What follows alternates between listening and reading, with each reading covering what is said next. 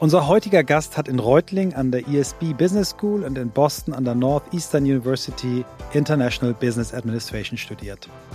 Ihre ersten gut sechs Berufsjahre hat sie bei McKinsey Company verbracht, zuletzt als Engagement Manager. Seit 2014 ist sie bei der Allianz. Zunächst als Head of Profitability Management Global Automotive und dann als Finance Director Global Automotive bei Allianz Partners.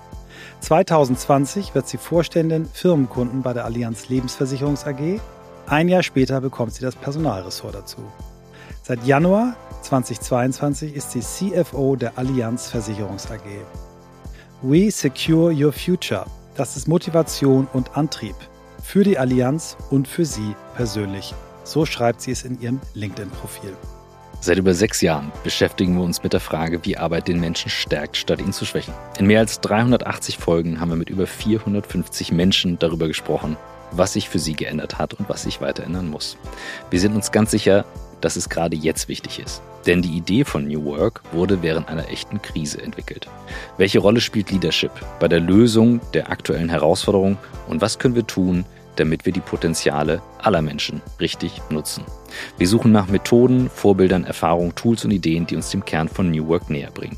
Darüber hinaus beschäftigt uns auch diese Woche und wie von Anfang an die Frage, ob wirklich und wie wirklich alle Menschen das finden und leben können, was sie im Innersten wirklich, wirklich wollen. Das war sehr häufig wirklich, aber daran seht ihr, wir lesen es wirklich live nochmal vor, was wir hier machen. Ihr seid bei On the Way to New Work. Heute mit Laura Gersch.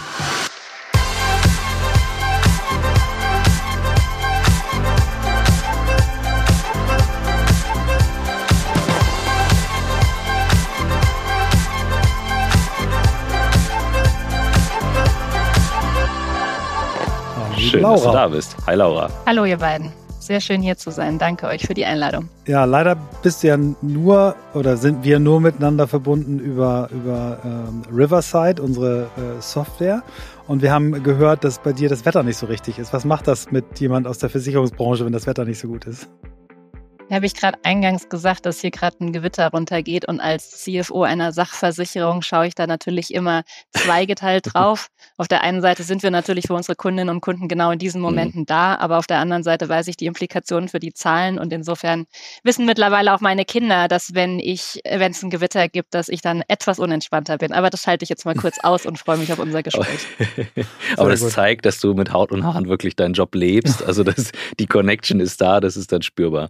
Christoph, fangen wir, wir an mit der Wir haben eine Einstiegsfrage und ähm, ich bin heute sehr, sehr gespannt auf die Antwort. Laura, wir möchten immer von allen unseren Gästen wissen, wie bist du die geworden, die du heute bist? Das ist eine sehr schöne Frage und äh, ich habe ein Zitat mitgebracht von Johann Wolfgang von Goethe, das sagt, zwei Kinder, äh, zwei Dinge sollen Kinder, Eltern ihren Kindern geben, Wurzeln und Flügel weiß nicht, ob ihr das mhm. kennt, wahrscheinlich habt ihr das schon mhm. mal gehört. Und das ist etwas, glaube ich, was ähm, sowohl meine Eltern absolut verinnerlicht haben und was mich meinen ganzen Lebensweg begleitet hat. Und deswegen würde ich an dem Zitat mich so ein bisschen äh, entlang bewegen und gerne einmal auf das Thema Wurzeln eingehen und einmal auf das Thema Flügel. Und natürlich beschäftigt mich das auch sehr als Mutter, weil ich natürlich mich auch immer frage, mhm. wie ich das mit meinen Kindern am besten so mache. Mit Blick auf das Thema Wurzeln kann ich sagen, dass ich eine sehr, sehr schöne Kindheit hatte, die dafür, glaube ich, sehr hilfreich zumindest mal ist und immer viel Liebe erfahren habe und wenig Druck. Das Thema Noten war nie ein Thema. Ich hatte immer den eigenen Antrieb zu lernen, weil ich es einfach verstehen wollte und eine unglaublich große Neugier hatte, aber nie Druck seitens meiner Eltern empfunden, jetzt für die Schule irgendwas tun zu müssen.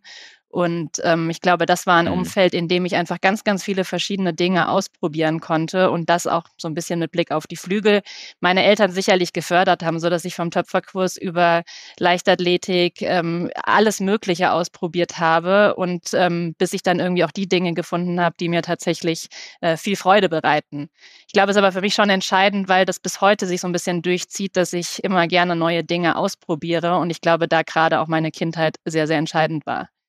Ein zweiter Punkt zum Thema Wurzeln bis heute, glaube ich, stehe ich sehr fest auf dem Boden. Und warum tue ich das? Weil ich erstens eine kleine Familie mittlerweile selber habe mit meinem Mann und meinen beiden Kindern, die einfach äh, ja, mich erden, immer da sind und gerade mit den Augen der Kinder nochmal die Welt zu entdecken, ist etwas sehr, sehr Schönes und auch sehr Erdendes. dann habe ich eine Großfamilie, die da drumherum ist und auch so ein bisschen It takes a village, um Kinder aufzuziehen. Ohne die würde ich das alles nicht schaffen. Und das gibt mir einfach unglaublich viel Kraft äh, und Stärke und eine Handvoll von engen Freunden, die auch für mich sehr, sehr formgebend und wirklich entscheidend sind. Schon seit meiner Schulzeit äh, meine beste Freundin seit über 20 Jahren. Und ich glaube, das alles äh, macht das Thema Wurzeln für mich aus und ist sehr, sehr entscheidend für mich. Und wenn ich dann zum Thema Flügel komme, da gab es, glaube ich, einmal die Elemente, die ich schon zu meinen Eltern gesagt habe, einfach dieses verschiedene Ausprobieren, immer wieder mal was Neues, um zu schauen, was eigentlich die eigenen Stärken sind und sich dann auch auf die ähm, zu besinnen und die zu finden. Und äh, dann sicherlich meine Großmutter, die so ein bisschen die Mutgeberin war und immer gesagt hat, oder ist auch bis heute ehrlich gesagt, aber ich denke jetzt eher an, an mich als Kind, dass sie immer gesagt hat, was eine Laura will, das kann eine Laura und mir dann auch den Mut zugesprochen hat, einfach mal Dinge auszuprobieren, auch wenn ich vielleicht eher etwas scheuer noch war als ähm, Kind. Und das zieht sich dann so ein bisschen durch, jetzt auch zum Berufsleben kommend. Ich glaube, McKinsey war ein unglaublich guter Start und das Wasser ist dort oft sehr kalt, weil man immer wieder alle drei Monate in ein neues Projekt geworfen wird, neues Team, neuer Klient, neue Industrie, oft neues Land. Ich habe in allen möglichen Ländern Projekte gemacht. Und was das aber bringt, ist natürlich eine unglaublich steile Lernkurve. Und mhm. äh, das ist sicherlich auch entscheidend gewesen für mich, dass ich da bin, wo ich heute bin, dass ich in den frühen Berufsjahren so viel auch wieder ausprobieren durfte, verschiedene Dinge gemacht habe.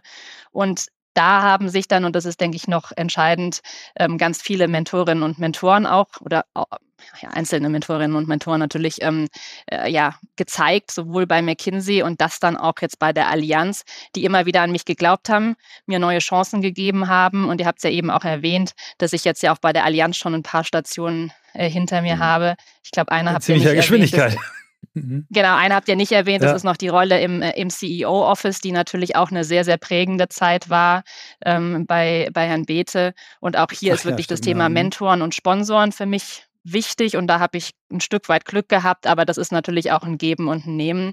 Und ein letzter Punkt, dass ich auch wirklich jetzt innerhalb der Allianz und darüber hinaus mittlerweile ein gutes, sehr gutes Netzwerk an ähm, Kolleginnen und Kollegen, aber insbesondere auch Kolleginnen, Freundinnen, wie ich es immer nenne, habe, mit denen wir uns gegenseitig stärken und supporten. Und dieses Gesamte, das bin ich. Hier bin ich heute. Super. Sehr cool. Was gab's? Also ich finde dies mit dem das Bild von Goethe, das, haben wir im Podcast noch nicht gehört. Also das ist wirklich eine, äh, eine Welturaufführung, die ich aber super schön finde. Ich kannte das Zitat, habe es lange nicht gehört. Ähm, was haben deine Eltern selber dir für, für ein Vorbild gegeben? Sind die irgendwie auch in der Wirtschaft tätig geworden? Also wie bist du darauf gekommen, Wirtschaft zu studieren und dann zu McKinsey zu gehen? Also was war da, war das auch Trial and Error über Praktika oder wie bist du da hingekommen? Oder waren es Vorbilder? Also ein Stück weit hatte ich Impulse, weil mein Vater hat zwar Forstwirtschaft studiert, aber ist dann über eine Begebenheit doch in der Wirtschaft gelandet. Insofern habe ich da das eine oder andere mitbekommen. Meine Mutter hat mit der Wirtschaft gar nichts zu tun und war auch Vollzeitmutter lange Zeit, bis meine Eltern sich getrennt haben und sie dann wieder gearbeitet hat, aber eher im, im medizinischen Bereich, also nichts mit, mit der Wirtschaft zu tun hatte. Und sie hat mir auch nicht das vorgelebt, ähm, was ich jetzt heute lebe, mit eben beides äh, zu machen, einen Beruf zu, ähm, wirklich intensiv auszuüben und äh, Kinder zu haben. Also insofern, ja, ich hatte schon Impulse aus meinem Umfeld, aber am Ende der Impuls, ähm, Betriebswirtschaft zu, zu, studieren, war eigentlich, weil ich dachte, damals mich selbstständig machen zu wollen mit einer Kaffeehauskette, die ich äh, in Deutschland gründen wollte, die es damals noch nicht äh, in Deutschland gab, sondern nur in den USA und anderswo. Das war oh, mein wow. Impuls. Mhm. Stark da dachte ich, ist das nicht verkehrt, aber es war jetzt eher so, ja, mal anfangen. Und dann habe ich eine Reihe an Praktika gemacht, muss da zugeben, dass ich eigentlich von den Praktika fast alles ausgeschlossen habe, was ich dann als Praktikum mhm. gemacht habe, also viel Trial and Error. Und eines war dabei, was mich sehr begeistert hat, das mhm. war das Auswärtige Amt. Ähm, Diplomatie, das hätte ich mir auch durchaus sehr gut vorstellen können, aber das war damals, habe ich mir das nicht zugetraut, mit so einem Lebensentwurf alle drei Jahre weiterzuziehen, ohne in einer festen Partnerschaft zu sein, nicht zu wissen, wie das mit Familie vereinbar sein könnte. Und insofern habe ich dann bin ich per Zufall irgendwann auf McKinsey gestoßen und habe die kennengelernt bei einem Recruiting-Event, wie das halt so ist. Und habe dann bei McKinsey angefangen. Und das war ein wunderbarer Start, weil es mir einfach ermöglicht hat, ganz unterschiedliche Unternehmen von innen kennenzulernen und auch unterschiedliche Bereiche in den Unternehmen. Und sowohl inhaltlich dann überhaupt den ersten Berührungspunkt auch irgendwann mit der Versicherungsindustrie zu bekommen und auch mit der Allianz. Und dort eben schon sehr früh für mich klar war, wenn ich mal zum Klienten wechsle, dann zur Allianz. Ja, wow, cool. Ich, ich würde gerne einmal ähm, nochmal zurück zu der Kaffeehauskette. Äh, als Unternehmer äh, habe ich dann, höre ich da sofort auf und denke, hm, spannend. Ähm, Laura's Coffee Shop. Ja, ja. ich es vor mir sehen. Was mich interessiert ist, ähm, gerade weil du auch über Wurzeln und Flügel gesprochen hast, und dann gibt es ja Momente, wo man sich dann doch entscheidet. Und häufig ein Bauchgefühl oder das mache ich, das mache ich nicht. Und du hast auch von Trial and Error gesprochen, also etwas, was auch zu diesem New Work wirklich dazugehört. Du findest nur raus, was du wirklich, wirklich willst, wenn du halt Dinge ausprobierst, um sie auszuschließen ähm, und nicht zu machen. Ähm, was waren für dich Beweggründe, wo du gemerkt hast, zum Beispiel an der Stelle, ich mache das jetzt nicht mit meiner Selbstständigkeit, ähm, ich lasse es bleiben und welche Rolle spielen für dich Ängste beziehungsweise vielleicht unsichere Gewässer dabei? Gleich Deep Talk hier, nicht? Ja, glaube, kann ich mal warm werden hier. wir, wir, gehen gleich wieder auf die Warme, aber ich, das war so spannend, auch die Geschichte von deiner Oma und also das ist großartig. Ja, absolut. Also Trial and Error habe ich relativ weit geführt. Nicht, dass ich wirklich jetzt irgendwas gegründet hätte, aber ich habe es im Kleinen ausprobiert. Ich hab, besitze eine hervorragende Kaffeemaschine, ich habe einen äh, hochprofessionellen äh, Steinbackofen und ich habe im Privaten mit aber echten Gästen und echter Speisekarte und allem das durchgetestet. Und äh, das war so das eine Trial und das Stark. andere war, dass mhm. ich, weiß ich nicht, wie viele Wochenenden in Kaffeehäusern verbracht habe und Strichlisten geführt habe, wie viel Kaffee da äh, pro Stunde Stark. über der Theke gehen äh, und wie viel Essen essen, wie viele Leute auch Essen kaufen und solche Dinge, um dann eben meinen Business Case zu haben. Mhm. Und am Ende des Tages war für mich klar, ein Kaffee ist eine Liebhaberei. Davon kann man vielleicht ein simples Leben führen, aber wahrscheinlich nicht das, was ich mir vorstelle. Eine Kaffeehauskette kann durchaus funktionieren. Aber was mir da eben sehr bewusst geworden ist in all diesen Wochenenden im Café, ist, äh, dass es extrem familienunfreundlich ist wenn man mhm. selber wirklich in der Gastronomie arbeitet. Und das war dann für mich eigentlich der Punkt, warum ich gesagt habe, das möchte ich nicht, weil mir war immer klar, dass ich Kinder haben wollte und das nicht wirklich gut zueinander passt. Aber ich muss auch sagen, ich es war definitiv zu früh zu dem Zeitpunkt, diesen Sprung zu machen, mhm. einfach äh, komplett sich selbstständig zu machen, ohne echte Berufserfahrung. Da, so bin ich nicht. Das weiß ich jetzt rückblickend. Mhm. Es war für mich aber, glaube ich, trotzdem super gut, diesen mhm. Prozess zu durchlaufen. Und der hat mir auch eine Weile noch immer so ein Stück weit Unabhängigkeit gegeben, weil ich gedacht habe, ich habe ja meinen Plan B in der Schublade liegen. Und ähm, wer weiß. Aber das ist etwas, in dem Moment war ich nicht bereit zu springen und habe es mhm. bis heute mhm. nicht umgesetzt, aber bereue überhaupt nicht die Stunden, Tage und Wochen, die ich da mit verbracht habe. Super, genau, ja, weil du sie verbracht hast, ne? genau, weil ja, du es genau. gemacht hast und dann für dich die Schlüsse gezogen hast, brauchst du ja nie einen Vorwurf machen, weil du für dich äh, ne, die richtige Ableitung gezogen hast. Nee, das passt hast, ja. eben auch, es wird sehr klar aus deinem äh, Wurzeln und Flügel, ne? also die ja. aus der Mischung heraus und äh, wirklich diese solide Basis und eine solide Entscheidung zu treffen, die dann durchdacht ist, dass du eben rausgehst aus dieser Schwärmerei, die es ja häufig ist, wo man sagt, ach, das fühlt sich gut an, darüber mal rumzuschwärmen, hinzu, ich rechne es eben mal hart durch. Ja. Jetzt haben wir mit dir eine, wir reden nicht über Alter, aber wenn man die Zahlen da äh, auf LinkedIn zusammenzählt, dann, dann kann man sich zurechtreimen, dass du äh, mal auf jeden Fall deutlich jünger bist als ich und auch jünger als Christoph. Und Christoph ist auch ziemlich jung. Und hast du derzeit eine irre Führungskarriere gemacht, die dich da in diese Position gebracht hat. Ähm, und wir hatten im Vorgespräch gesagt, lass uns doch mal mit dem Thema Leadership anfangen. Wir leben in einer Zeit, wo, wo Leadership sehr diskutiert wird, ähm, sagen wir in der, in der ähm, akademischen Welt sehr stark ähm, weg von diesem traditionellen Führungsansatz Command und Control, eher hin zu Trust and Inspire. Wir sehen aber im politischen Umfeld, äh, sagen wir mal, auf einmal wieder so eine Rückkehr der Despoten und Diktatoren. Also wir sehen ein sehr unscharfes Bild darüber, was Führung eigentlich heute ist. Und äh, wenn man dich auf LinkedIn ähm, beobachtet, das, und so sind wir auf dich gekommen, deine wirklich tollen und klugen und inspirierenden Beiträge, dann, dann erscheint da das Bild einer supermodernen und aufgegleisten und tollen Führungskraft. Was ist so dein, lass mal so anfangen, was ist dein, dein Leadership-Verständnis? Wie siehst du dich selber als Führungskraft? Und vielleicht finden wir damit den Einstieg in das Thema Führung. Ja, sehr gerne. Ähm, und ich glaube, ich würde dem zustimmen, dass das gerade stark im Umbruch ist und ich glaube, ich zur richtigen Zeit am richtigen Ort bin. Und äh, das mich auch sehr freut, weil ich mich manchmal auch selber hinterfrage, ob ich vor 10, 15 Jahren, ob es das für mich gewesen wäre. Das weiß ich nicht, das ist auch müßig, aber ich weiß, dass ich es heute sehr gerne mache. Und ähm, ich glaube, es ist viel mehr das, was du eben gesagt hast, Trust and Inspire, vor allem auch Empowerment. Also grundsätzlich habe ich ein Urvertrauen, dass meine Kolleginnen und Kollegen grundsätzlich das Beste tun wollen für unsere Kundinnen und Kunden und ähm, für die Allianz. Und in diesem Urvertrauen plus der absoluten Erkenntnis, dass die im Detail die Dinge eh viel besser wissen als ich, mhm. weil ich das gar nicht leisten kann. Ja, insbesondere auch mit der doch immer mal wieder neuen Aufgabe, jetzt wirklich im Detail in jedem Finanzsystem die Buchungen durchführen zu können. Das wissen die viel, viel besser, wie das funktioniert als ich. Und ich glaube, das anzuerkennen und dann zu sagen, dann ist ja Empowerment das einzig Richtige. Ja, ähm, das ist für mich eine Grundbasis äh, für, für Führung und, und Leadership. Ähm, was dann natürlich da drauf kommt, ist auch mich selber zu hinterfragen, was ist denn dann eigentlich mein Beitrag? Und ich glaube, mein Beitrag als Führungskraft ist insbesondere natürlich ein Stück weit eine Idee oder eine Richtung vorzugeben, was wir in der Allianz natürlich auch äh, dann in einem ganz anderen Kontext gemeinsam tun. Aber dann auch zu sagen, wie ist das Team? Wer ist das Team? Ein Team zusammenzubauen, was idealerweise perfekt seine Stärken einsetzen und ausspielen kann. Das ist eine meiner Aufgaben als Führungskraft. Eine andere ist, die Punkte zu verbinden weil ich glaube, wir bekommen ganz viele einzelne Punkte, Informationen aus einzelnen Teams, aber daraus ein großes ganzes Puzzle zu machen und daraus dann auch die richtigen Ableitungen zu treffen, das kann sicherlich auch ich in meiner äh, Rolle tun und ähm, da diese Verknüpfungen herstellen. Und ein ganz, ganz wichtiger Punkt ist auch das Thema Kommunikation und ähm, verschiedene Menschen, die eben an einem Thema gerade gemeinsam arbeiten, auch miteinander nach vorne zu bringen im Team. Und da braucht es ja ganz, ganz oft auch einfach so, wie sagt man, Übersetzerfähigkeiten, dass man zwischen den Teams vermitteln kann. Und ähm, das sind so Stützen für mich oder Säulen in, in Leadership.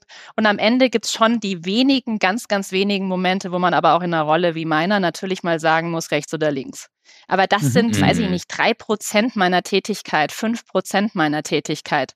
Und für den Rest ist es eher, du kannst das jetzt Coach, äh, äh, wie sagt man, Dirigentin, was auch immer mhm. nennen, ja, aber auf jeden Fall halt sicherstellen, dass wir aus dem Team, mit dem Team äh, das Beste schaffen. Das ist meine Rolle, aber sicherlich nicht jede einzelne Tätigkeit selbst mhm. tun und schon gar nicht auch so kontrollieren sondern da eben dieses Urvertrauen zu haben, ähm, dass das die Kolleginnen und Kollegen schon alles gut und richtig machen. Das ist ja ein starker Wandel zu einer Führungskultur von früher, die du vielleicht ja in Teilen auch noch über deinen alten Job mitbekommen hast. Und äh, wir erleben gerade eine Diskussion in beide Richtungen. Ne? Es gibt jetzt neue Erkenntnisse zum Thema beispielsweise Homeoffice ist doch nicht mehr so produktiv wie gedacht und die anderen sagen dann doch, wir, wir kommen jetzt wieder zurück ins Büro, die nächsten sagen, bleiben zu Hause.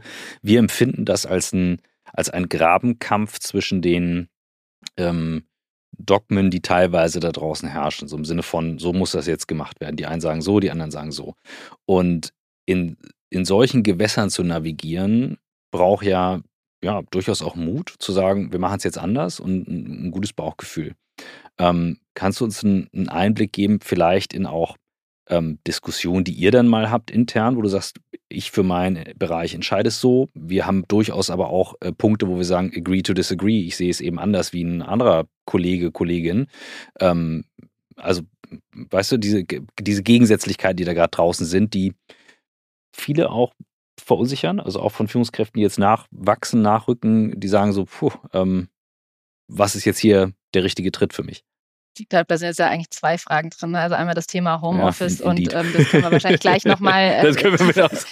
Das, das werden wir bestimmt nochmal ja. streifen, mhm. aber jetzt eher dieses äh, mhm. auch in so einer unsicheren Welt am Ende des Tages. Ja, mhm. natürlich gehört mhm. da auch dazu ein bisschen, ähm, also äh, hoffentlich ein starkes Wertegerüst zu haben und auch Haltung zu zeigen, ähm, äh, um ein bisschen auch hier und da mal eine Richtung vorzugeben. Aber ich glaube, das sind zwei Ebenen. Einmal bei uns im Vorstand ist es so, dass wir natürlich innerhalb der Vorstandsdiskussion eine äh, intensive Diskussionskultur haben und da natürlich regelmäßig auch passiert, dass man mal sagt, we agree to disagree. Aber mhm. wir können natürlich jetzt nicht als Vorstand, wir sind ein Gremium am Ende des Tages, mhm. müssen wir in Richtung unserer Teams dann natürlich mit einer Stimme sprechen. Und ich glaube, das ist ganz wichtig für einen Entscheidungsfindungsprozess, dass alle Meinungen auf den Tisch kommen und die Dinge auch ausdiskutiert werden. Und da sollte jeder seine Sichtweisen einbringen und das passiert hier auch absolut. Aber dann kommen wir irgendwann zu einer Einschätzung zu einer Situation und dann äh, gehen wir eben auch mit einer Stimme wieder in die Teams. Mhm. Ähm, innerhalb der Teams, glaube ich, ist für mich schon wichtig, auch anzuerkennen, erkennen, dass wir in einem konstanten Wandel leben. Ich weiß nicht, wie in wie vielen Townhalls ich schon gesagt habe. Also Wandel ist die neue Konstante. Daran müssen wir uns einfach gewöhnen. Und dass man in dem Wandel braucht man aus meiner Sicht auf der einen Seite Haltung, damit man schon so einen Kompass hat, wo man in etwa hin will, mhm. aber auf der anderen Seite auch Anpassungsfähigkeit. Und das wird ja manchmal als Widerspruch wahrgenommen, aber ich glaube, heutzutage brauchen wir beides. Und die Anpassungsfähigkeit eben, um zu sagen, okay, ich glaube, also wir laufen jetzt mal in diese Richtung los. Aber wenn jetzt das Thema Inflation kommt, wenn der Zins jetzt auf einmal ganz anders ist, als er noch vor einem halben Jahr war, na natürlich müssen wir dann unseren Weg korrigieren. Und das ist, glaube ich, wirklich, wenn man jetzt junge Führungskraft ist, ist das ganz manchmal gar nicht so einfach. Ähm, zum Glück muss man sowas ja nie alleine entscheiden, sondern ist dann ja auch immer mit genug Leuten umgeben, die mit einem gemeinsam da diese Diskussionen führen. Ähm, und ich glaube, ringen um den richtigen Weg in dem Moment, aber dann auch den Mut haben, mal wieder den Kur die Kurskorrektur vorzunehmen, das ist das Gebot der Stunde. Deswegen hatte ich dieses Beispiel, danke, dass du es nochmal so einordnest, auch mit dem Homeoffice gebracht, weil das so ein konkretes Beispiel war, wo sie die Streitpunkte waren. Und uns Menschen fällt es ja doch sehr schwer, eine, eine Entscheidung, die wir getroffen haben oder einen Weg, den wir eingeschlagen haben. Jetzt sind wir den Berg schon mal erklommen, sind fast da und sagen, ja, wir sind auf dem Weg und stellen plötzlich fest, der funktioniert aber nicht. Und dann wieder runterzusteigen oder von dieser Meinung abzurücken und einen anderen Weg zu wählen, das fällt vielen sehr, sehr schwer. Das stelle ich mir in so großen Organisationen wirklich schwer vor. Und gerade diesen konstanten Wandel, das ist ja auch eines dieser Themen, die sind ja schnell gesagt. also ich gehe total mit, also ich empfinde das auch so. Aber wie viel da drin steckt, wenn man sagt, wir stecken im konstanten Wandel. Für viele Menschen ist es ja dann auch konstante Angst, weil sie sagen, um Gottes Willen, Wandel will ich gar nicht. Und also das braucht ja wirklich auch ein Führungskräfteentwicklungsprogramm, was in ganz andere Richtungen geht, als es noch vor, vor einigen Jahrzehnten war wie gesagt, ich hatte Homeoffice nur als Beispiel reingebracht, weil das ja, ist so ein schön greifbarer Punkt, an dem kann man das ganz gut festhalten, weil da, da reiben sich denn alle und, und vergessen plötzlich, dass man hier ja nicht mhm. Dogmen diskutiert. Du hast es eben sehr schön gesagt. Ne? Also ähm, man trifft Entscheidungen, man geht los, aber man weiß, okay, wenn sich bestimmte Rahmenbedingungen ändern, mhm. so wie du es gerade mit Zinsniveau angesprochen hast, dann müssen wir auch Entscheidungen anpassen. Ich glaube, so dieses Thema Entscheidungen sind nicht mehr so in Stein gemeißelt und wir machen eine Entscheidung, die nächsten zehn Jahre rennen wir alle in die Richtung, sondern dieses im Kopf zu haben, dass Entscheidungen eine Momentaufnahme sind und die auch immer wieder reflektiert werden müssen. Das ist wahrscheinlich das, das Neue das ist ja auch im Endeffekt dieses ganze Thema äh, agiles Arbeiten und dass man wirklich eher früher mhm. dann schon diese Tests macht, ja. Und das, ich komme ja bestimmt noch dazu, mhm. dass wir genau das auch zum Thema Homeoffice versus flexibles Arbeiten und so weiter gemacht haben, eben auch da auszuprobieren, äh, damit man mhm. eben schon vieles mal abgewogen hat, auch bevor eine Entscheidung getroffen ist. Aber grundsätzlich stimme ich dir natürlich voll zu, dass wir ähm, auch Entscheidungen immer wieder korrigieren müssen. Und ähm, das aber, glaube ich, jetzt in der Vorteil eines Konzerns ist, dass wir ja schon auf stabilen Füßen stehen und so eine Art Sicherheitsanker mhm. schon auch sind. Und mhm. das ist, glaube ich, das, was wir auch gerade in solchen Zeiten unseren Kolleginnen und Kollegen ähm, gut äh, zeigen können. Und in diesem Umfeld natürlich versuchen, diese ähm, volatile Welt bestmöglich zu navigieren. Mhm. mhm. Wir kommen, wir kommen nachher auf das Thema Zusammenarbeit und da kommen wir auf jeden Fall das Thema, äh, ähm, von wo aus wir heute eigentlich arbeiten, arbeiten sollten, auch nochmal streifen. Ich würde gerne jetzt beim Thema Führung, ich glaube, wir wir sind total bei dir. Die, die Art und Weise, wie du dich als Führungskraft beschreibst, ist, ist das Bild, was wir von einer modernen Führungskraft haben. Ich habe vorhin, als du angefangen hast, darüber zu sprechen, habe ich im Kopf so fünf Sätze im Kopf gehabt, wo ich sage, das kann ich alles als Headline für unser Interview schon nehmen. Also die waren schon so, so cool formuliert. Also da hast du, glaube ich, schon äh, auch sehr viel äh, Inspiration für unsere Zuhörerinnen und Zuhörer gegeben. Ich möchte trotzdem jetzt nochmal auf diese junge weibliche Vorständen kommen, weil es eben ja dann doch nicht so normal ist. Du hast vorhin so gesagt, ja, wahrscheinlich bist du zur richtigen Zeit am richtigen Ort. Ich finde, äh, du hast trotzdem aber äh, für diese Zeit in den richtigen Orten schon extrem viel erreicht. Und ich möchte gerne einmal unsere ähm, äh, erste CFO weiblich, die wir im Podcast hatten, die auch die erste weibliche CFO im DAX war, Simone Menne, erinnern. Die ist ja deutlich älter als du und die war auch ja viel früher äh, dann schon dran. Aber die hat eben noch erzählt, äh, dass die Männer noch in der Pause äh, alleine gestanden haben und äh, so quasi, dass sie nicht zum Kaffeekochen aufgefordert wurde, war schon alles. Gerade jetzt gestern im, im Manager-Magazin Artikel äh, gelesen mit der Headline, warum äh, so viele weibliche Vorstände eigentlich so schnell auch wieder die Segel streichen. Ne? Und da war so ein, eine These war ja, weil sie eben auch sehr alleine sind. Ähm, und ich habe jetzt ja auch in deinen den Unterlagen über dich gelesen, dass du dich sehr stark auch fürs Thema Women in Leadership äh, einsetzt. Ähm, Christoph und ich sind beide riesen, riesen Fans von Frauen in Leadership. Also seine Geschäftsführung ist zu 50 Prozent weiblich. Äh, in meinem Unternehmen ist die, wie viel? 80 Prozent. 80 Prozent. In meinem Unternehmen ist die ähm, äh, Leadership-Quote 100 Prozent weiblich, weil meine Partnerin die Geschäftsführerin ist und ich nicht. ähm, genau. Und ich bin froh, dass wir das so entschieden haben. Äh, ich habe auch in meiner Agenturkarriere sehr früh Frauen in, in Führungspositionen gehoben und es waren immer, immer Top-Entscheidungen. Also wir brauchen uns nicht darüber unterhalten, dass Frauen Top-Führungskräfte sind, aber warum tun wir uns noch so schwer? Was steht uns noch im Weg und was kannst du vielleicht so als, als Tipps mitgeben für für Frauen, die gerne in Führung möchten und irgendwie das Gefühl haben, man kommt da irgendwie nicht rein, weil da zu viele alte weiße Männer sitzen. Also Wieder zu viele Fragen auf einmal. Bis, von Simone Menne bis heute, zumindest das, was ich heute erlebe, hat ja. sich ja zum Glück sehr viel getan. Und äh, das, was sie beschreibt, ist nicht das, was ich erlebe. Und ich glaube, sonst wüsste ich auch nicht, ob ich das machen wollen würde. Ähm, mhm. Das ist wir sind jetzt heute hier im Vorstand, sind wir von acht Vorständen drei Frauen. Das ist einfach kein Thema mehr. Es ist wirklich kein Thema. Mhm. Und ähm, für mich war entscheidend wirklich die dritte Frau. Weil, also wenn man eine Frau ist, dann hat zwar schon mal irgend, ist irgendein Kriterium erfüllt, aber man hat immer die Frauenmeinung. Habe ich schon oft in Gruppen erlebt. Egal was man sagt, man ist es die Frauenmeinung.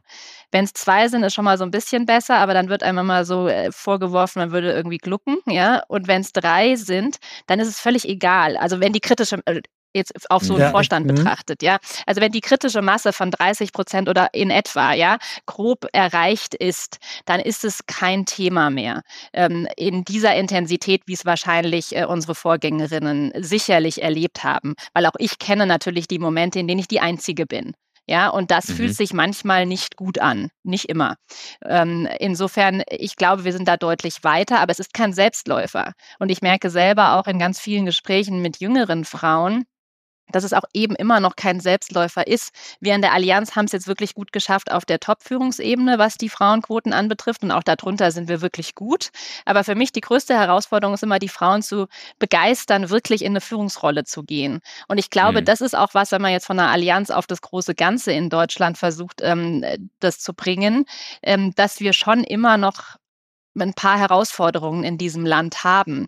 Und äh, es ist einfach so, wenn dann die Kinder ins Spiel kommen, dann ist natürlich erstmal die Frau irgendwie damit ähm, befasst, ja. Äh, hinterher können sich das theoretisch Männer und Frauen gleichermaßen aufteilen. Aber ich erlebe ganz, ganz oft, dass durch diese ersten Monate, wo es irgendwie klar ist, dass die Frau äh, zu Hause ist, dann da Mann und Frau reinrutscht, ohne es wirklich bewusst besprochen zu haben. Mhm. Deswegen ein ganz mhm. wichtiger Tipp, explizit drüber sprechen, was Mann und Frau will und wie man es als Familie organisiert bekommen kann. Und dann ist in Deutschland eben auch noch so, dass wir an vielen Ste Stellen keine flächendeckende, vollzeitnahe Kinderbetreuung haben. Und mhm. das ist natürlich eine Herausforderung. Und dann ist es, theoretisch könnte genauso gut der Vater oder die Mutter dann ein bisschen weniger arbeiten. Äh, oder man muss sich halt, wenn das möglich ist, dann irgendwie Unterstützung noch zusätzlich organisieren. Aber da sind wir schon noch sehr auch gesellschaftlich gepolt, dass es dann im Zweifel halt doch noch sehr oft die Frau ist. Und ich glaube, da kann man auch nur gesellschaftlich eben immer öfter den Diskurs führen und sagen, das muss aber so nicht sein. Und ich hoffe ehrlich gesagt, dass uns so ein bisschen dieses Thema Fachkräfte, Arbeitskräftemangel da einen kleinen Boost mit Blick auf Gleichberechtigung gibt. Weil wenn man sagt, nur die Frauen würden so viel arbeiten, wie sie wollen, das muss man ja gar nicht jede Frau jetzt 100 Prozent arbeiten. Das ist wahrscheinlich auch äh, volkswirtschaftlich gar nicht umsetzbar in gewissen Lebenszeiten. Aber wenn nur die Frauen so viel arbeiten würden, wie sie gerne wollten, dann hätten wir auf einen Schlag 800.000 Arbeitskräfte mehr in Deutschland. Und ich frage mich immer, ob wir uns das als Deutschland überhaupt leisten können, dass die jetzt nicht da sind, diese Arbeitskräfte. Und damit die da sein können, braucht es halt Kinderbetreuung und ein Umfeld und aber auch das Mindset. Es ist nicht nur Kinderbetreuung, sondern auch das Mindset, ähm, mhm. um entsprechend auch, ähm, ja, dass es normal ist. Und dann kann ich nur einen zweiten Tipp ist immer, lasst in der Familie euch überlegen, wie ihr es machen wollt und dann lasst die anderen Leute reden. Weil mein Credo ist Happy Parents, Happy Kids. Ein Kind kommt ja nicht auf die Welt und sagt, die Mutter muss immer da sein, der Vater arbeitet. Das weiß ja kein Kind. Die Kinder mhm. sind ja normalerweise, wenn die Eltern happy sind, machen die Kinder schon relativ viel, das auch sehr, sehr gut mit. Und man kann es in Deutschland niemandem recht machen. Wenn man Vollzeit arbeitet, natürlich bin ich regelmäßig die mhm. Rabenmutter. Mhm. Wenn man gar nicht ja. arbeitet, dann ist man irgendwie Latte Macchiato-Mom und die Teilzeitmütter machen nichts richtig. Ja, also mhm. alles nur Stereotype. Danke, dass du mal aussprichst. Genau, ist, genau so ist es nämlich. Ja. Und das finde ich, da, da lass uns einmal da bitte einmal bleiben, weil das ist einfach so furchtbar, wenn, wenn äh, sich Frauen, die sich zu 100 Prozent dazu entscheiden, Mutter zu sein, beschimpfen lassen müssen, dass sie so quasi auf de, dem Check ihres Mannes surfen. Klammer auf, ja, sie machen aber die Arbeit komplett mit äh, 1 bis x Kindern. Dass sich Frauen, die voll arbeiten, beschimpfen lassen müssen, dass sie karrieregeil sind und die in der Mitte, also danke, dass du es einmal ausgesprochen hast. Und ich sage es jetzt zum zweiten Mal, wie bei den Teletubbies, weil das ist, da ist, glaube ich, ein, ein absoluter ähm, Kern des Problems. Und das ist, das verursachen nicht nur Männer, sondern auch in besonderem Maße auch Frauen, die dann eben über andere Frauen urteilen und reden. Ne? Das ist kein Männerproblem allein, sondern das ist ein gesellschaftliches Problem. Ja. Ja, also, Fand ich so wichtig gerade? Nee, ich, mir geht das Thema sehr nah. Ich denke da viel drüber nach. Also wir sind, wir sind eine Patchwork-Familie, die also auch als Patchwork-Familie super funktioniert. In beiden Familienteilen kommt jetzt nochmal Nachwuchs. Ähm, und es erfordert wahnsinnig viel Logistik, viel Ego beiseite, viel Orga. Und ich habe ähm, letztes Jahr im Sommer in einem ganz entspannten Moment eine ganz wunderbare Doku auf, auf Arte mir in Ruhe gegeben, Die gute Mutter die ähm, damit begann, dass das Bild, was wir jetzt wieder haben von Müttern, wieder stärker in eine konservativere Richtung geht, die aber sehr gut auseinandergepflückt haben, dass das Eltern- oder Muttersein sich über die Jahrhunderte stark gewandelt hat. Also die Sätze, die wir drin haben, die Mutter ist am Anfang gefragt, nicht der Vater, ähm, so ne, und so weiter, die stimmen so nicht. Die sind gesellschaftlich geprägt. Die, also im, im, im, im Paris der Zeit von Marie Antoinette war es völlig normal, dass Kinder rausgegeben wurden vor die Tore der Stadt zu Ammen. Da sind dann von, weiß ich nicht, 20.000 Kindern 19.000 bei Ammen groß geworden, nur 1.000 in Paris. Und da sind auch viele Kinder gestorben, weil irgendwann den Ammen die Milch ausging und dann gab es so ein Brei gemischt und das haben die nicht überlebt. Das war den Eltern damals tatsächlich egal, weil die keine Bindung zu den Kindern hatten. Das mhm. kann man sich gar nicht vorstellen. Krass. Und äh, umgekehrt gibt es Beispiele, wo zum Beispiel, weiß ich nicht, durch, durch tragische Schicksale der Vater auf einmal für Säuglinge in Charge ist und daraus erwiesen wurde, dass die Väter in der Zeit dann Hormone entwickeln, die die Bindung erhöhen und auch eine höhere Bindung haben. Also auch das ist eine Entscheidung. Ich sage zum Beispiel immer, weil wir die Diskussion natürlich auch hatten, ähm, äh, zu Hause, wenn, gerade wenn es emotional wird, man sich trennt, dann sagt der eine, ich habe aber die Kinder und so weiter, sage ich, ja, Frauen haben die neun Monate Vorsprung. Da hat der Vater aber schon eine Aufgabe. Und Vater ist man dann, indem man jeden Tag antritt. Deswegen ist zum Beispiel mein Co-Vater, also der neue Partner, äh, der neue Mann meiner, meiner Ex-Frau, ist in der Zeit, wo die Kinder nicht bei uns sind, der Vater. Ich habe von ihm, ich habe ihm von Anfang gesagt, du bist der Papa. Er sagt, es gibt nur einen Papa. Ich so, nein, du hast die Rolle Papa in der Zeit. Du trittst an. Ich bin ja nicht da. Ich möchte ja, dass die Kinder sich freuen und wohlfühlen. Das irritiert halt total viele Väter wiederum und auch Mütter. Und da merke ich einfach, es ist ein ganz komplexes Gemisch aus sozialer Prägung, Gesetzgebung, die da wirklich oldschool gegenschießt. Ganz schlimm, ganz schlimm. Das kann ich nun wirklich äh, vollem Selbstbewusstsein sagen. Und dann unseren Entscheidungen, was du gerade beschrieben hast, Laura, zu sagen, wie machen wir es denn zu Hause? Und ich glaube, die müssen immer wieder nachjustiert werden, weil es sich ja in dem Moment so furchtbar ungerecht anfühlt, ich nehme jetzt hier einen Podcast auf und jemand anderes kümmert sich gerade um die Kinder und wenn es ein Drama gibt, dann wer hatte jetzt den besseren Tag? Aber auf die lange Sicht muss sich das ja ausgleichen. Das ist mhm. diese komplexe Mischung und die ist nicht ja. leicht zu lösen.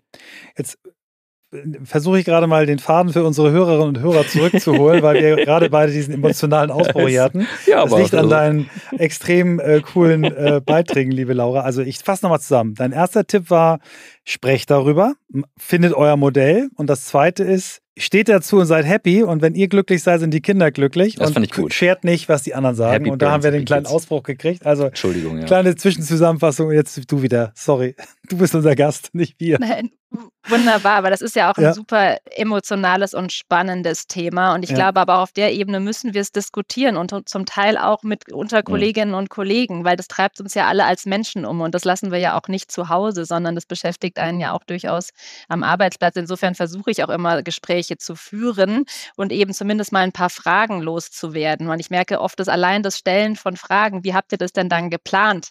Ja, mhm. triggert ja dann Diskussionen zu Hause. Und ich will ja die Antwort gar nicht wissen. Ich will nur, dass die Diskussionen geführt werden. Ja? Mhm. Ähm, jetzt mal vielleicht unabhängig von, von dem Kinderthema ähm, nochmal das Thema äh, Frau und äh, ja, Rollen und solche Vorstandsrollen. Ich glaube, ein weiteres Thema, was ich schon mehr bei Frauen als bei Männern sehe, ist dieses Zögern, kann ich das denn überhaupt?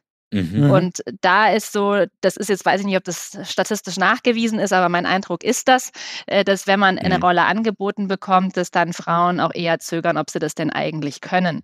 Und da hat mal irgendjemand zu mir gesagt, äh, wenn es andere dir zutrauen, dann traust dir doch in Gottes Namen auch selbst zu. Weil wenn mhm. du schon gefragt wirst, ob du Rolle XY machen willst, dann ist es ja normalerweise jemand, der dir vorgesetzt über dir wie auch immer ist, ja, der eine echt gute Karriere hingelegt hat und der da wirklich schon viel gesehen hat. Wenn der oder diejenige es dir zutraut, dann mach halt. Ja, und mhm. dann wirst du den Rest schon lernen, das, was du noch nicht kannst. Und ich glaube, das ist schon auch so ein Impuls, gerade wenn es jetzt auch um Führungspositionen geht, ähm, ja, was ich immer mal wieder Frauen mitgebe, weil da kann ich auch für mich schon eine Entwicklung feststellen, dass es ähm, dass ich auch diese Gefühle zumindest immer mal hatte. Ich bin trotzdem gesprungen, weil ich bei McKinsey früh gelernt habe, dass ich im kalten Wasser auch ganz gut schwimmt und dass das Schwimmenlernen schnell geht. Aber mhm. wenn ich die Erfahrung nicht gehabt hätte, hätte ich vielleicht auch das ein oder andere Mal Nein gesagt. Und das ist, glaube ich, noch so ein, so ein dritter Aspekt äh, jetzt mhm. für Frauen und Führung. Wobei du ein schönes Beispiel hattest eingangs von deiner Oma, glaube ich, äh, mhm. die dich motiviert hatte mit äh, dem Spruch eben, was, wie, wie, wie sie jetzt noch gesagt, was Laura was eine Laura will, das kann eine Laura, ja. Mhm. Und wenn, wenn man jetzt bedenkt, dass alle Urängste, die wir haben, in diesem frühen Alter bis drei, vier Jahre angelegt werden, scheint es ja zumindest so zu sein, dass dir das keine Angst macht. Ist natürlich nur schwer für jemanden, der das nicht so hatte, wieder zu verlernen.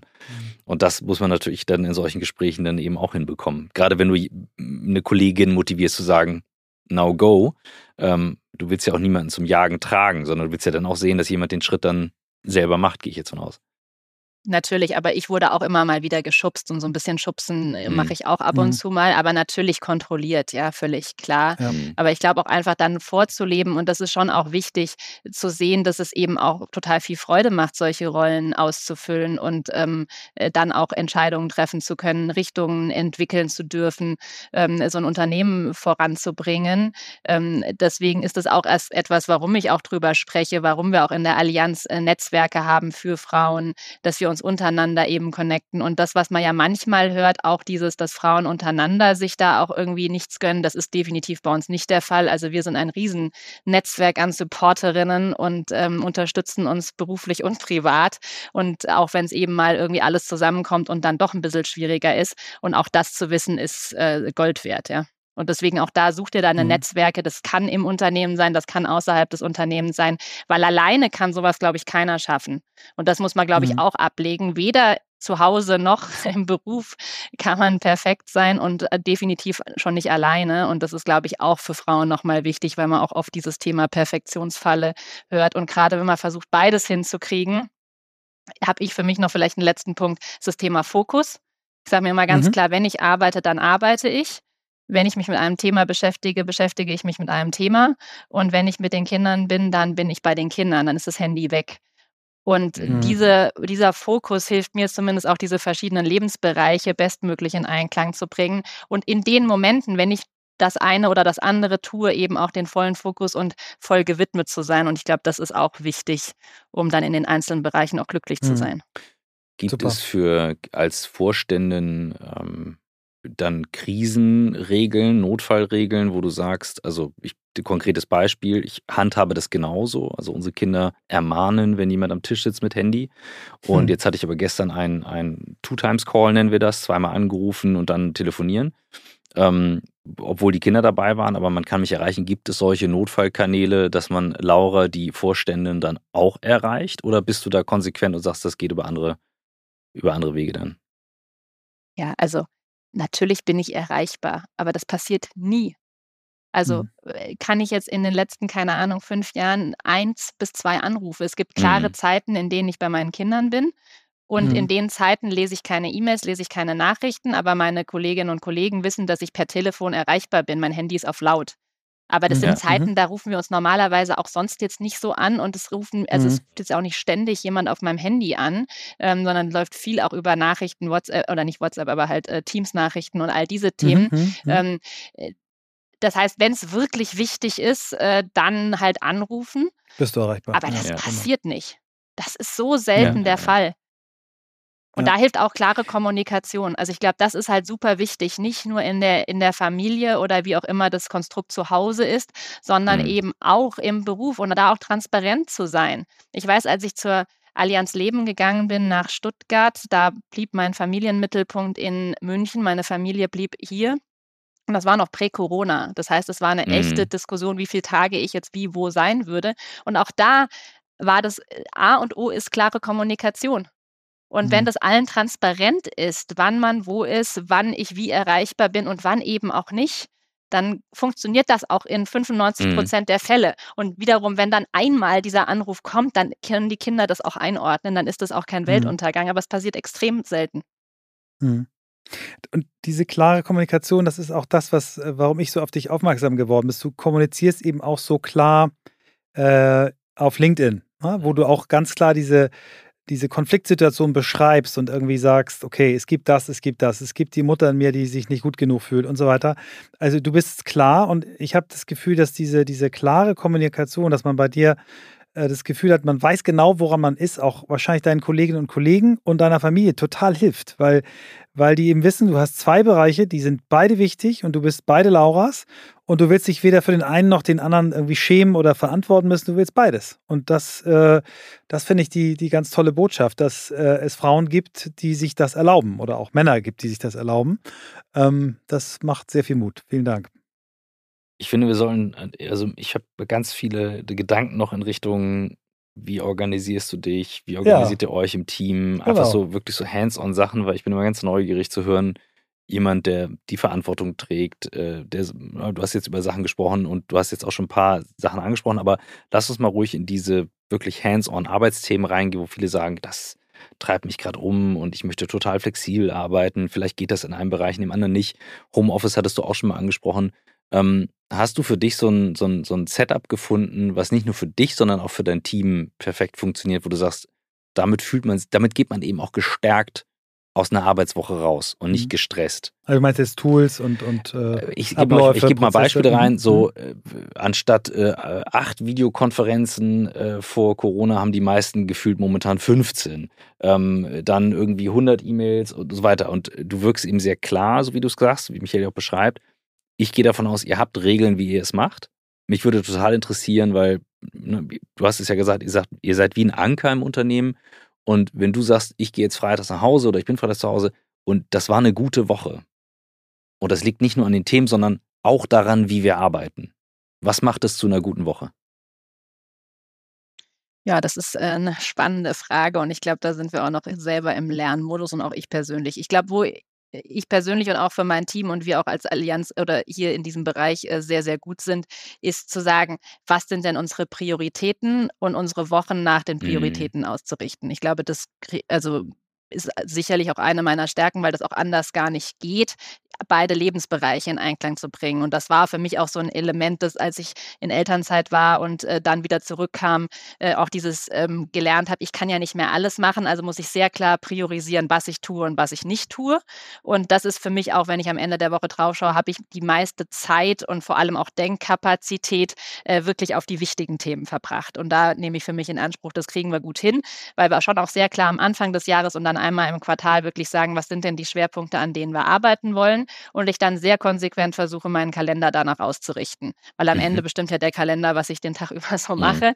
und welche Themen ich reinlasse und welche eben nicht. Und da sitze ich einmal in der Woche mit meiner ähm, Sekretärin und Assistentin zusammen und gehe eben nochmal den Kalender, der natürlich irgendwie voll ist, durch und gucke, sind, passt das? Sind das die Themen, auf die ich und auf die wir als Team meine, äh, die Zeit verbringen sollten?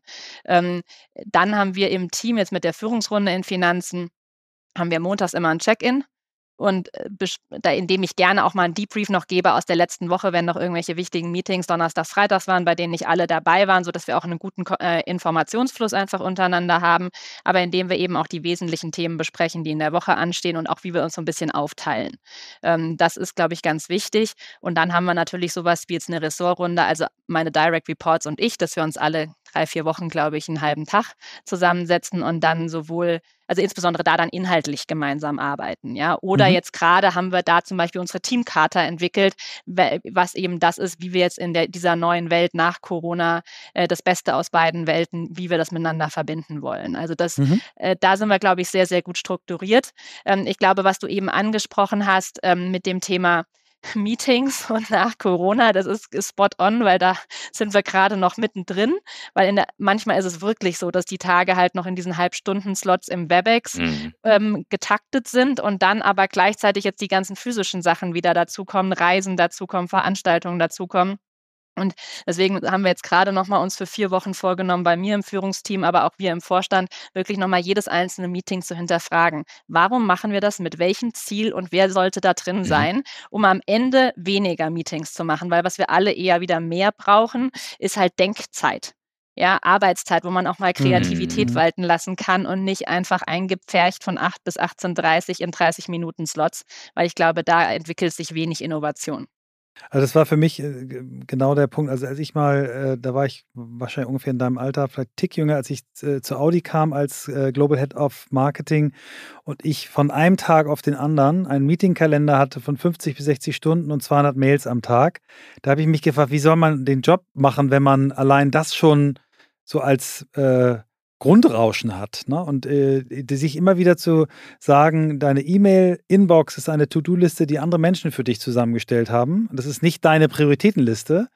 Äh, und auch das mit den Meetings, dass man sich diese beiden Dinge immer wieder anguckt, um zu sagen, wie kriege ich Freiraum für wirklich Deep Work, wo kann ich was machen, das ist, äh, ja, ist gut. Ich wollte nur noch sagen, also ich habe für mich jetzt wirklich auch äh, hingekriegt, dass ich mindestens einen Vormittag in der Woche wirklich geblockt habe für Deep Thinking, weil ich bin Morgenmensch, ja. also ich kann denken nur, mhm. also richtig gut denken, vor allem morgens, ja, auch. Ähm, ja. auch. über neue Themen. Mhm. Was ich ähm, zum Beispiel nicht mehr mache, ist sofort E-Mails beantworten, habe ich früher gemacht, so impulsiv direkt antworten, aber das macht es ja nur noch schlimmer, sondern dass ich mhm wirklich, also wenn ich meine Kinder abends ins Bett gebracht habe, dann ist für mich E-Mail-Zeit, weil das kriege ich dann mhm. irgendwie auch noch abgeordnet, äh, abgearbeitet, dass ich das irgendwie mhm. einigermaßen mhm. sortiert in den neuen Tag starte. Aber so auch wirklich dieses Timeboxing und dann auch zu den mhm. guten Zeiten, die, und das ist ja menschlich sehr unterschiedlich, Super. wann die guten Zeiten genau. sind, so eben auch den Kalender zu organisieren, das ist schon extrem wichtig.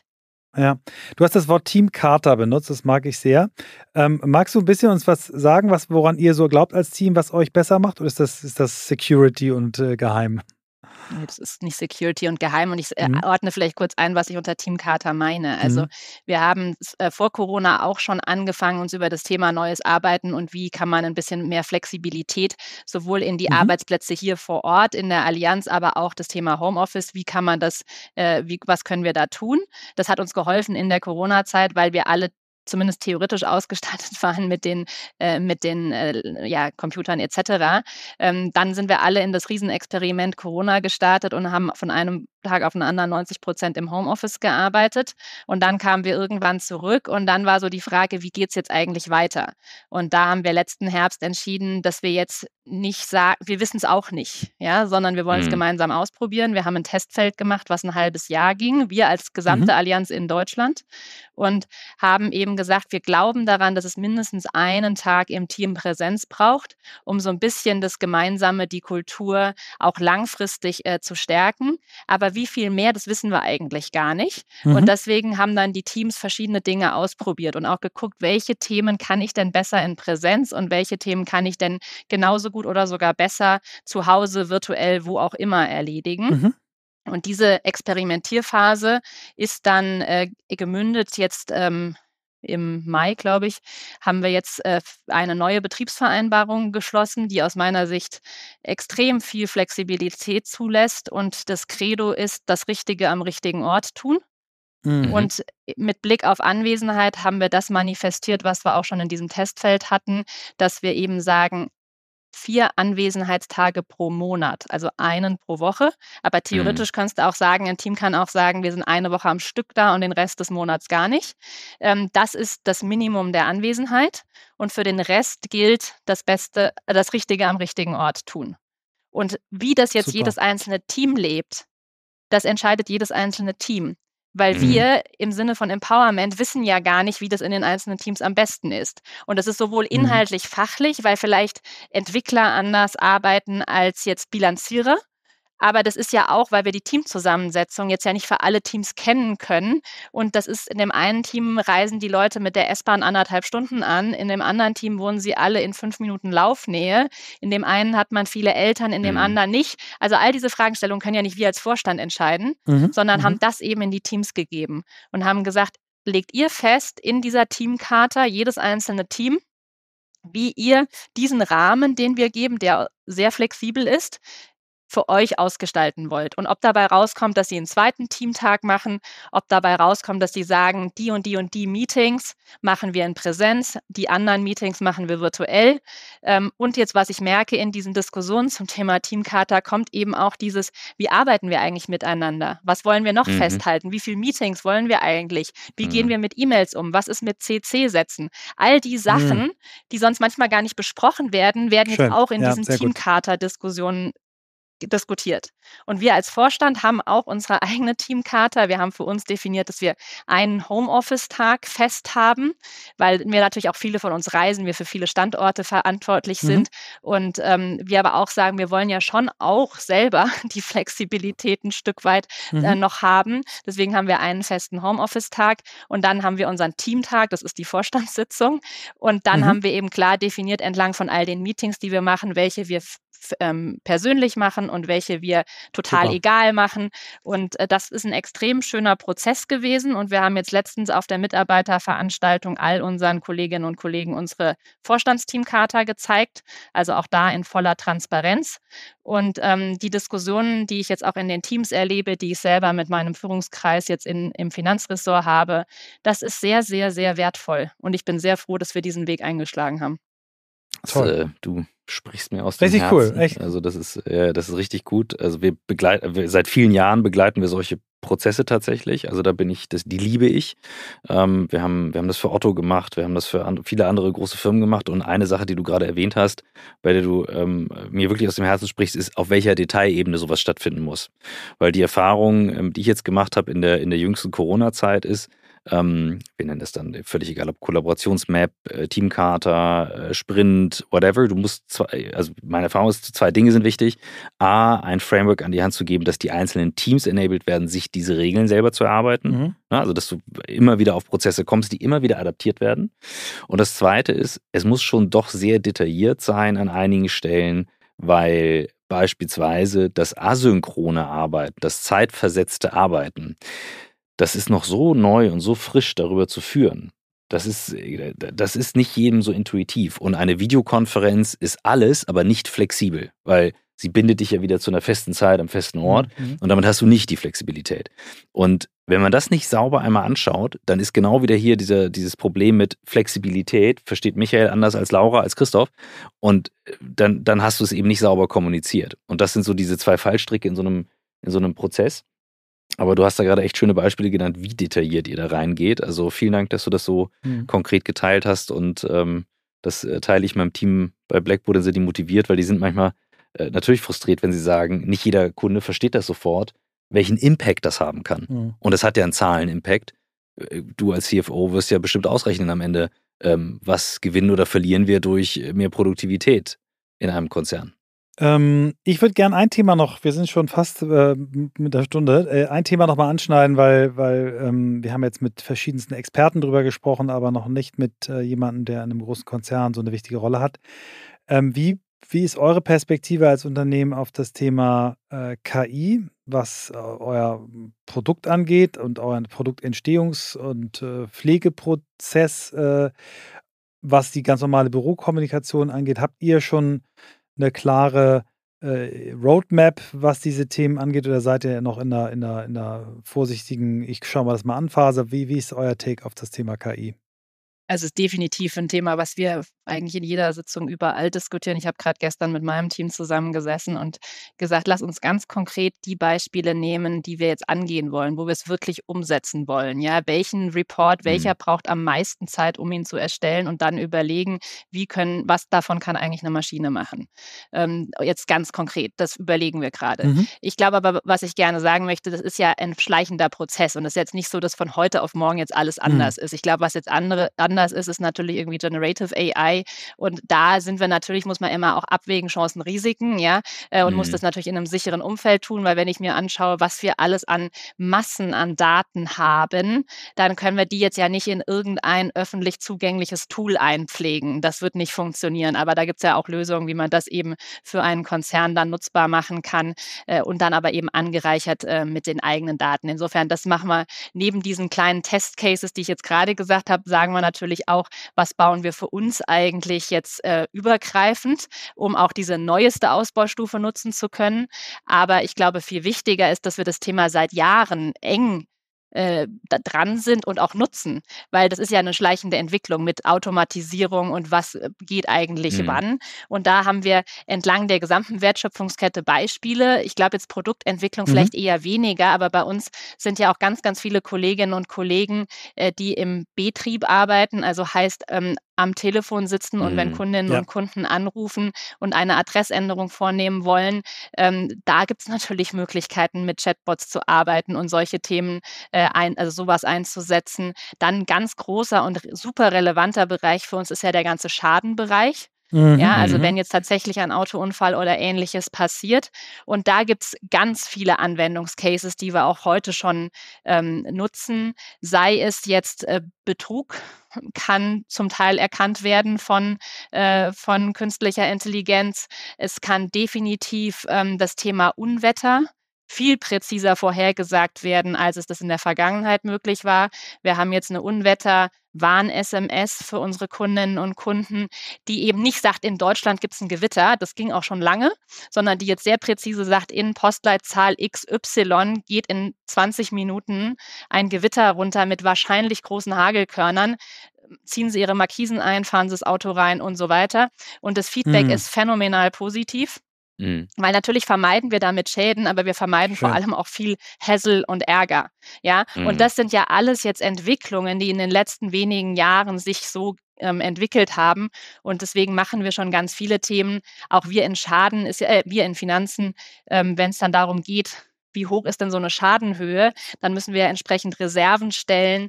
Auch da gibt es mittlerweile Möglichkeiten, die wir testen, dass eben auch eine Maschine einen Vorschlag macht, immer als Entscheidungsunterstützung. Die finale Entscheidung macht natürlich immer ein Kollege oder eine Kollegin. Aber so sind wir wirklich entlang der gesamten Wertschöpfungskette an dem Thema dran.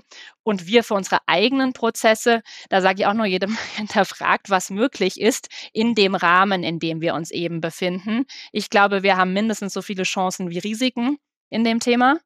Ähm, aber wir müssen es natürlich mit Augenmaß äh, und Weitsicht tun.